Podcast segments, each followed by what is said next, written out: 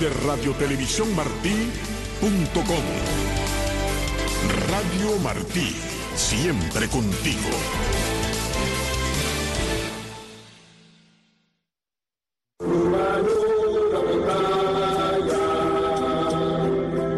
Muy buenas noches, estimados oyentes. Este es el programa Surcos de Libertad. En el programa se divulgan los trabajos y compromisos de la Organización Presidio Político Histórico Cubano, Casa del Preso, con la causa de la libertad de Cuba. En este espacio compartimos opiniones e informaciones y servimos de vehículo de divulgación para las denuncias y actividades de la resistencia interna y de la oposición legítima que en la isla luchan por el cambio verdadero hacia la democracia. Produce y dirige quienes habla. Luis González Infante, preso político número 34028. Buenas noches, Respaldo. Buenas noches, Luis, y buenas noches a todos nuestros compatriotas de la esclavizadas y sufrida pero querida isla y a todos los compatriotas aquí en el exilio.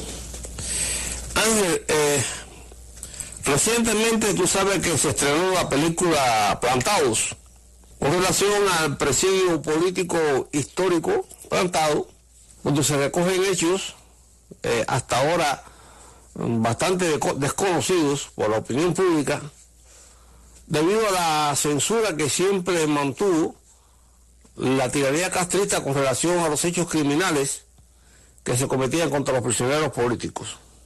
Después de esta película de Plantados, que es relacionado con el presidio de hombres, el presidio masculino histórico, pues también ha surgido ahora una iniciativa para hacer algo igual o parecido con el presidio político de mujeres, que es el presidio mm, de mujeres que no tiene ningún tipo de comparación con lo que sufrieron esas mujeres, las mujeres estas cubanas, y lo largo, lo largo, lo prolongado que fue ese presidio eh, de mujeres.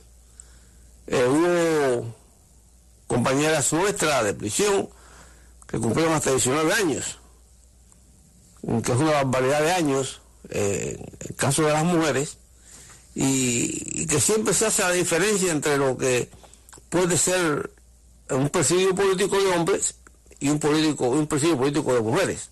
Eh, bueno, para, para estos efectos se ha creado un comité que se llama Comité de Mujeres Expresas Políticas Víctimas del Comunismo, Mariana Grajales así se llama el comité este, víctimas del comunismo, eh, comité de mujeres expresas políticas víctimas del comunismo y lleva el nombre de Mariana Grajales, la madre de los maceos. Y dice que este comité anuncia proyecto de filmación de película. La película será en homenaje a las presas políticas cubanas. El comunicado dice, Comité de Mujeres Expresas Políticas Víctimas del Comunismo, Mariana Grajales, después del éxito de la película Plantados, magistralmente realizada por el director Lilo Plana, que sacó a la luz crímenes cometidos por la dictadura castrista contra los presos políticos cubanos, el patriota Reynoldo Rodríguez sugirió que se le debía hacer un homenaje a las presas políticas que sufrieron prisión en Cuba por luchar por rescatar la democracia en la isla. Suman muchas esas valerosas mujeres que enfrentaron con coraje y dignidad a la tiranía castrista y sufrieron en defensa de un noble ideal de despiadadas torturas, prolongados aislamientos e inhumanos castigos. Un mensaje aleccionador para el incierto presente en que vivimos y para las futuras generaciones que anhelen disfrutar de una paz duradera bajo un sol de libertad, de convivencia armónica y de prosperidad. Son múltiples las organizaciones del exilio que oportunamente se han venido sumando a, este, a esta hermosa iniciativa. La campaña de recaudación para este nuevo empeño ya está en marcha. El éxito de la realización de esta nueva película dependerá del aporte de cada uno de nosotros y será un triunfo de todos. Con ellas, con las expresas, tenemos una deuda perpetua de admiración y de gratitud.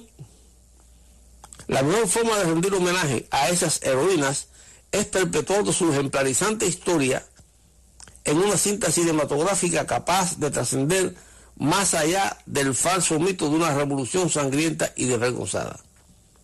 Es importante que el mundo conozca esta dolorosa realidad y el valor en sacrificio y entrega pagado por la mujer cubana en aras de un ideal de libertad, de amor y de esperanzas. La dictadura comunista de Cuba ya está al borde de su tumba, de su tumba y está prohibido olvidar. Ángel, viene, ahora estoy recordando yo que también eh, tu esposa, Emelina Núñez, de Pardo, eh, miembro del Presidio Político Histórico, ha sido, fue una presa política que también sufrió los desmanes y torturas de este malvado sistema y, e incluso ya escribió su libro eh, de testimonios y narrativos de todos los uh, acontecimientos por los que ella tuvo que pasar. ¿Ángel? Efectivamente, Luis, eh, creo que es muy meritorio que se haga esta película uh, de forma de largometraje como de los presos políticos, eh, la película Plantados al presidio político de mujeres, donde que para mí es el presidio político más cruel que ha habido en la historia de nuestra América con relación a las mujeres, el cautiverio de las mujeres, por la crueldad, por la cantidad física y por la cantidad de condenas, el tiempo de las condenas y también por el sacrificio de ellas, porque hubieron muchas también que murieron dentro de las prisiones y también de acuerdo a varios mm, relatos y documentación, hubieron hasta mujeres fusiladas. Pero hablando del caso de las mujeres, eh, Luis, que nosotros estuvimos hablando del programa pasado de la lucha del escambray con el nuevo monumento que se hizo a la, lucha guerrillera, donde había también hombres y mujeres, eh, hicimos la mención de una de nuestras heroínas Gloria Argudín. Y, pero sería muy sensato, Luis, de que nuestros radio escucharan el testimonio de la propia Gloria Argudín que ella dio cuando los 50 testimonios urgentes en el libro que aparece en el libro de José Carreño y que dice así, mi nombre es Gloria Argudín de Marrero presa por 11 años en cárceles comunistas en Cuba, condenada en la causa 829 del 60 por un tribunal revolucionario en La Habana. Vivo actualmente en el exilio con mi esposo José Moreno, que también fue preso político en Cuba. Por la presente presto testimonio de lo siguiente. Cuando fui detenida, el comandante Félix Torres, personalmente jefe de la provincia de Las Villas, me puso el frío cañón de su metralleta checa en mi cuello. Esto fue el 19 de septiembre de 1960, hace 27 años, cuando hizo el relato, y aún siento el escalofrío de aquella amenaza de muerte. Mis ojos aún tienen la imagen de un grupo de milicianos que cavaron un hueco en el medio del monte para poner mi cuerpo allí. Cuatro milicianos apuntaban con sus rifles me mantenían descalza, los pies llenos de fango. Yo tenía mi cabeza harta, aunque experimentaba de nuevo el escalofrío de la muerte. Me amenazaban con que iban a fusilarme. En una oportunidad apuntaron sus fusiles hacia mí, dispararon, tenían balas de salva. Fíjate qué crueldad, qué tipo de tortura, Luis. Arrastrada, me llevaron al cuartel de Tofe de Collantes, un inmenso hospital contra tuberculosos convertido en centro de represión. Mi testimonio completo aparece en el libro recientemente publicado bajo el título de Presidio Político de Mujeres en la Cuba castrista. Esto es solamente una de las miles de mujeres que sufrieron torturas en el régimen Castro comunista. Y que sería muy oportuno que todos estos relatos aparezcan en una película de largometraje para que el mundo conozca hasta dónde ha llegado las crueldades del Castro Ángel, por cierto, ahora que tú estás hablando del fusilamiento simulado que realizaron contra nuestra querida Gloria, eh, creo que fue en el mismo programa anterior, hablamos, sí, en el programa anterior, hablamos. de Chiche Gámez, que le hicieron lo mismo, que le dispararon bala de salva, como si fueran a fusilarlo en realidad. Lo que estaba de entender que la maldad de este régimen comunista fue lo mismo en hombres que en mujeres. Es decir, que Gloria tuvo que padecer, tuvo que enfrentarse a lo mismo que pasó Chichigame. Un, un fusilamiento o eso simulado, que eso debe ser terrible, una experiencia muy mala. Aparece un fusilamiento simulado en la película Plantado. Por sí. eso es que la realidad de esa película sabemos que va a ser muy real cuando se relate todo lo sufrido por nuestras heroínas presas políticas. Pues nada, ya el presidio político histórico está eh, identificado con este procedimiento, con esta iniciativa y estamos pues prestos a colaborar en la forma que nos sea posible y en la forma que nos pida el comité. Ángel, eh, en el relato anterior que, que comentamos acerca de Gloria Gudín, el gobierno Godín eh, fue una, eh, una expresa política que fue capturada precisamente en el momento que iba a alzarse eh, en la loma de la loma del Escambray. Y ya que tocamos ese tema del alzamiento, pues ya está en funcionamiento lo que es, mejor dicho, ya está instalado lo que es el, el monumento a la lucha guerrillera anticomunista en Cuba, y su próximo su próxima eh, inauguración porque estaba, estaba instalado pero no hemos podido inaugurarlo por cuestión de la, de la pandemia que tuvimos en el camino. Con relación a esto esta es la opinión que eh, estamos compartiendo con nuestros eh, oyentes.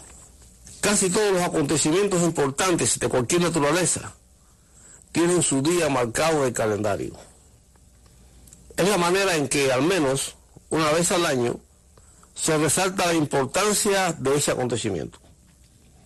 En el calendario cubano, tanto las fechas de sucesos patrióticos anteriores como los recientes tienen su día de recordación.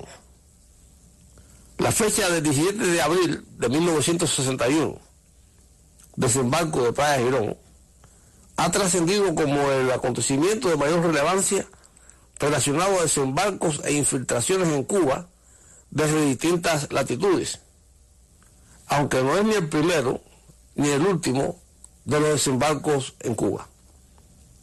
De igual manera, muchos señalan la fecha del 30 de agosto de 1963 para sintetizar todas las demás conspiraciones que se realizaron en Cuba contra la tiranía. Y hubo otras conspiraciones antes y después. Pero una de las contiendas más dolorosas y prolongadas en toda la isla lo fue la lucha guerrillera en llanos y montañas. Y no había en el calendario un día para el guerrillero y la guerrillera anticomunistas cubanos. Y digo que no había porque ya lo tenemos. Tampoco teníamos un símbolo de gremio que representara esta gesta tan llena de heroísmo. Y digo que no lo teníamos porque ya lo tenemos. El pasado día 8 de septiembre del 2020, del 2020, el presidio político histórico logró uno de sus proyectos más ambiciosos al dejar instalado un monumento representativo de la lucha armada contra la tiranía castrista. Debido a la pandemia del virus chino COVID-19, el mismo no ha sido inaugurado. Esperábamos el momento oportuno para la inauguración y en el interín se planteó al Ejecutivo del Presidio Político Histórico que debíamos buscar una fecha para la inauguración del monumento. Y a la vez que ese día lo proclamáramos el Día de la Lucha Guerrillera Anticomunista Cubana. Se buscaba un acontecimiento que abarcara el sentido global de la contienda en toda la isla. Se consultó por diversos medios y solicitamos a personas que nos dieran su parecer. Al fin se escogió en el Ejecutivo la presentada por José Luis Fernández, que fue la masacre de la Ceiba, que tuvo lugar un 13 de julio de 1963. Después de más de un año sin reuniones por la pandemia, se realizó la Asamblea General del mes de mayo del 2021 y se explicó lo que representaba la masacre de la Ceiba. Se le preguntó a los presentes si tenían otra propuesta para ser considerada al no surgir ninguna, se sometió a votación y fue aclamada por unanimidad la fecha del 13 de julio como el Día de la Guerrilla Anticomunista y la inauguración del monumento. Y ya pues la ciudad de Miami también proclamará también esa fecha. ¿Qué fue la masacre de la Ceiba?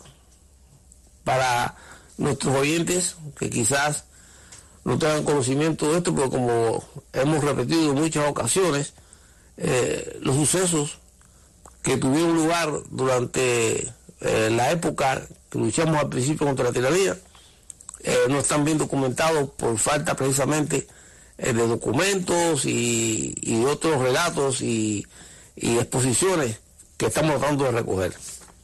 Pues bien, ¿qué fue la masacre de la Ceiba? Para el propósito de este escrito expondremos parcialmente a qué se refiere, basado en un relato más extenso de Aldo Chaviano, que era de menos edad y no fue fusilado. También sobrevivió el anciano Romayor, el de mayor edad. Después de casi dos años en la prisión de Isla de Pinos y sin haberle celebrado juicio, el 12 de julio de 1963, un grupo de 23 guerrilleros que habían sobrevivido a los combates en la Sierra del Escambray fueron trasladados a Manaca de Isnaga, cerca del poblado de Caracusey, en Trinidad, en la provincia de Las Villas. Allí se celebró un juicio acelerado de aquellos que llevaba a cabo la teoría castrista. El día anterior ya habían asesinado a dos de los prisioneros de este grupo, cuyos cadáveres los exhibieron en el patio donde se realizaba el juicio para que sus compañeros los vieran. La sentencia fue la pena de muerte por fusilamiento de 19 y dos condenados a 30 años de prisión. Aldo Chaviano, uno de los condenados a 30 años y que sobrevivió, relata, aproximadamente a la una de la mañana del 13 de julio, nos montaron un camión militar. Los miembros del tribunal nos seguían. Nos llevaron un recodo del camino. Bajaron a los condenados a muerte.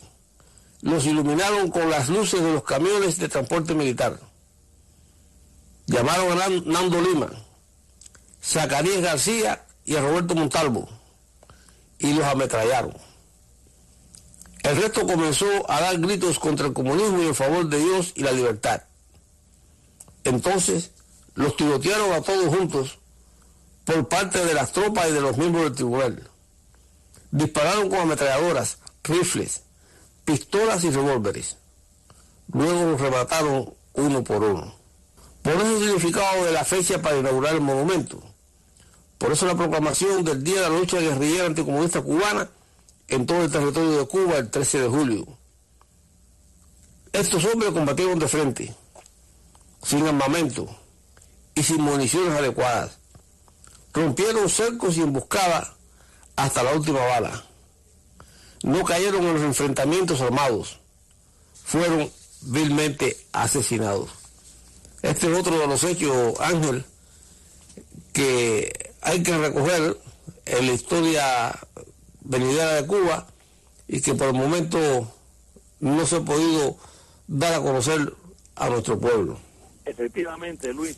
Y además tenemos que señalar eh, que en el relato de Chaviano, por otra parte, él, él, precisa que el procedimiento estuvo plagado de arbitrariedades e injusticias el tribunal presidido por el capitán Andrés Aveledo Mejía, el Pinto, el oficial acusador Luis Felipe Denis, era un tremendo, tremendo punto suspensivo eh, en la lucha del, del escambray, como Chivato y de todo, y tremendo eh, eh, y el fiscal doctor Humberto Jorge. Otro no menos. Sí. Allí se acusó por apariencia, por seudónimos, sin tener en cuenta la identidad personal por suposiciones, por alegatos basados en investigaciones absurdas, por delaciones de personajes de controvertida procedencia. Allí únicamente se juzgó a un ejército prisionero por sus acciones de guerra, pero había que escribir un libreto para luego matar y así lo hicieron.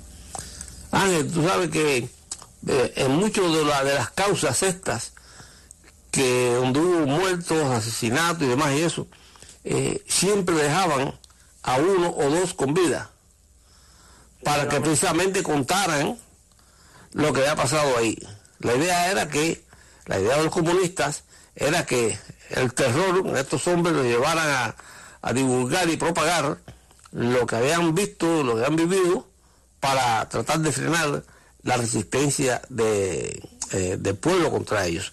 Y Ángel, y lo, documenta Chaviano. Sí, Ángel, y lo, déjame decirte que, bueno, personalmente conocí a Aldo Chaviano en la prisión de Alambradas de Manacas, y Aldo ha tenido que vivir con estas imágenes que tuvo que presenciar, porque bajaron a los que iban a fusilar, a los 19 que iban a fusilar, pero a los dos que no fusilaron estaban en los camiones, es decir, lo dejaron en los camiones y tuvieron que presenciar esa masacre.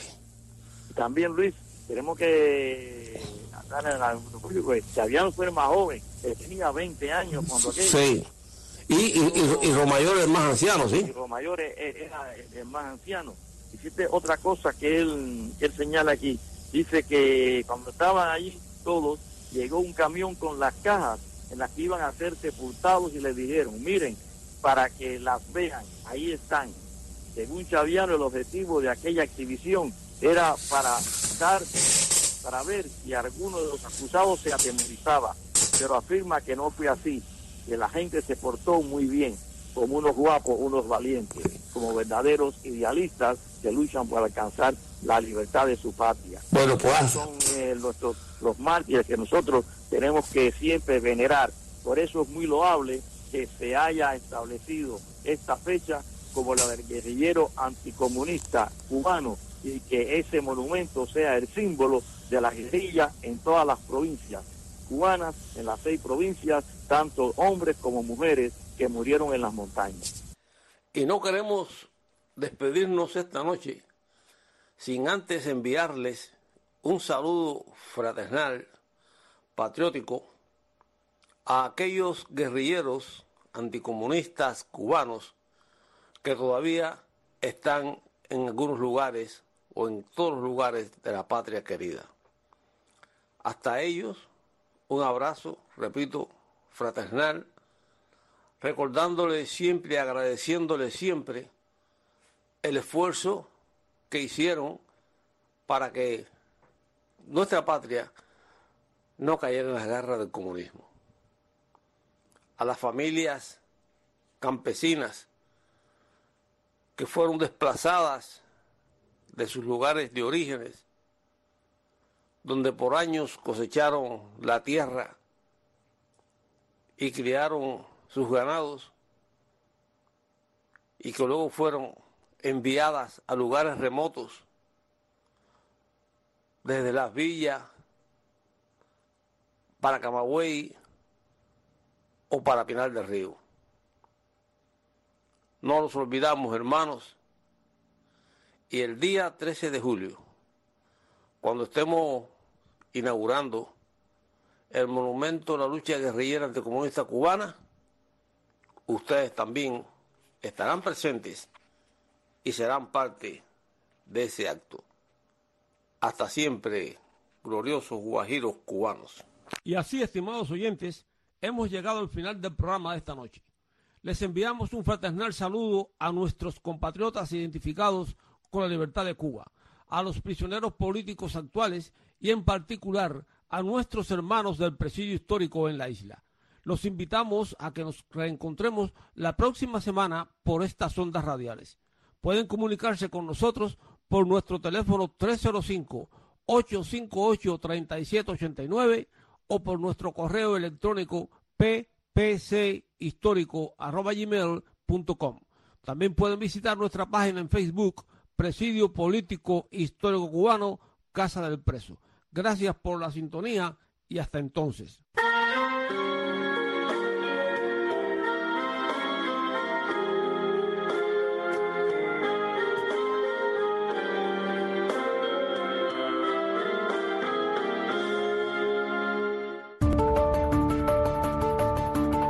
Salud en tus manos. Un segmento sobre el bienestar de tu cuerpo y de tu alma a cargo de la doctora Maritza Fuentes. ¿Qué tal amigos? Gracias por acompañarnos. Soy su doctora Maritza Fuentes. Yo estoy segura que tanto usted como yo hemos escuchado muchas veces porque nosotros los cubanos, les recuerdo que aunque vivo en Estados Unidos, en la ciudad de Miami, he nacido en Cuba y viví en Cuba por veintipico de años. Así que es mi isla natal y la de toda mi familia, gracias a Dios hemos escuchado decir, yo soy de todo o nada. Fulano o Mengano son o todo o nada. Entonces son como, yo digo que pensamientos y actitudes radicales, extremistas o quizás perfeccionistas. ¿Qué piensa usted? El tipo de pensamiento es básicamente perfeccionista y podría ser. Ahora bien, vamos a desmenuzar un poco esta información. ¿Qué significa esto? Bueno, en pocas palabras, es la actitud que suele predominar en aquella clase de personas que no pueden soportar la idea de cometer ningún tipo de error, por insignificante que éste sea. Se afligen si esto ocurre, se sienten desmoralizados pensando que todo lo bueno que han hecho hasta el momento no ha servido de nada o no cuenta. Para esta persona basta que un solo obstáculo que no puedan superar se convierta en un fracaso y todos los éxitos conseguidos hasta el momento se obsesionan tratando de mejorar continuamente todo lo que hacen con el convencimiento de que aún pueden hacerlo aún mejor o más óptimo, podríamos decir. Esta actitud es una de las actitudes que digo yo, actitud excesiva de autoexigencia, que como sabemos y podemos comprender, produce mucha frustración en esas personas que cuando las cosas no salen con la perfección los detalles que esperan no pueden alcanzar el objetivo deseado, lo cual suele suceder casi siempre, ya que las expectativas de esas personas siempre son mucho más altas que la realidad y entonces pueden superar las posibilidades de lo que realmente pudieran hacer. De que hay que tener cuidado en cómo crear expectativas para ese perfeccionismo que muchas veces nos enferma, nos hace daño. Hay que ser honestos con nosotros mismos y reconocer la realidad, que por lo general en estas personas que son perfeccionistas, radicales o extremistas, esta realidad está distorsionada en su forma de pensar. Mirándolo desde cualquier punto de vista, es obvio que el pensamiento todo o nada no es realista. Hay que tener flexibilidad en la vida. Esta visión es muy rígida y es muy estrecha, podríamos decir, o más bien muy cuadrada. De nuevo, hay que reconocer que creer que todo debe ser absolutamente bueno para que sea válido es irreal, porque la vida no se rige por la inflexibilidad de la ley de que esto es blanco o negro. Hay grises en el camino, ¿verdad? Entonces, en esta rigidez, quiero decirle, hay descritas enfermedades cerebrales, como por ejemplo la enfermedad de Parkinson.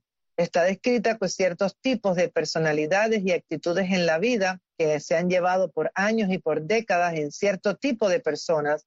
Podríamos decir que después de los 50 a los 60 años comienzan a tener ciertos signos en el diagnóstico cuando se hacen los estudios, pues se concluye que es la enfermedad de Parkinson.